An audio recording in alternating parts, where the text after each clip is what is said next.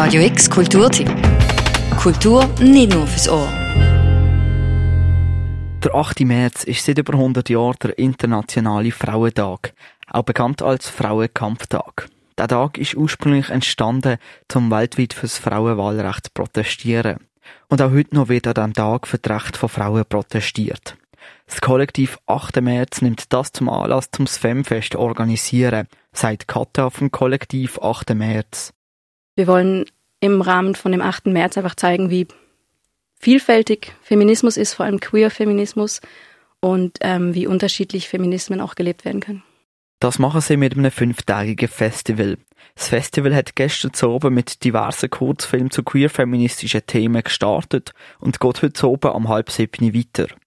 Alle Veranstaltungen zeigen die Vielfalt vom Feminismus. Der Feminismus wird es nämlich gar nicht geben, sagt Kata.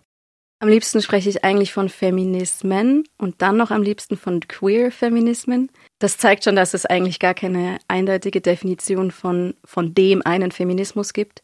Ich glaube, gemeinsam ist Feminismen, dass sie für eine gerechtere Welt kämpfen. Das kann auf ganz einer unterschiedlichen Ebene passieren. Hängt auch ganz von deiner eigenen Lebensrealität an.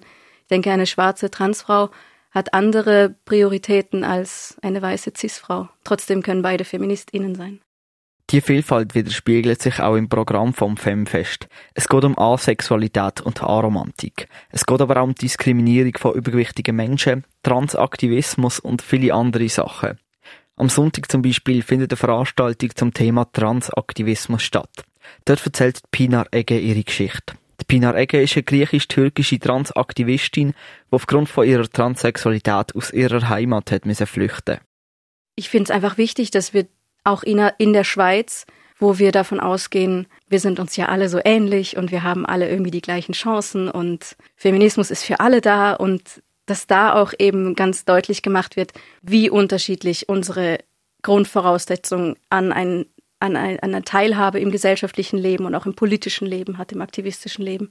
Deswegen finde ich es so wichtig, dass wir klarstellen, hey, da gibt es einfach auch andere Herangehensweisen, andere Hintergründe. Die Veranstaltung findet am Sonntag, 8. März, am 1 in der Via Studios an der Ambacher Straße statt. Die Veranstaltung ist wie die meisten beim Femfest gratis. Das ganze Programm vom Femfest verlinken wir dir auf radiox.ch. Für Radio X, Luca Frabotta. Radio X Kulturtipp. Jeden Tag mehr. Kontrast.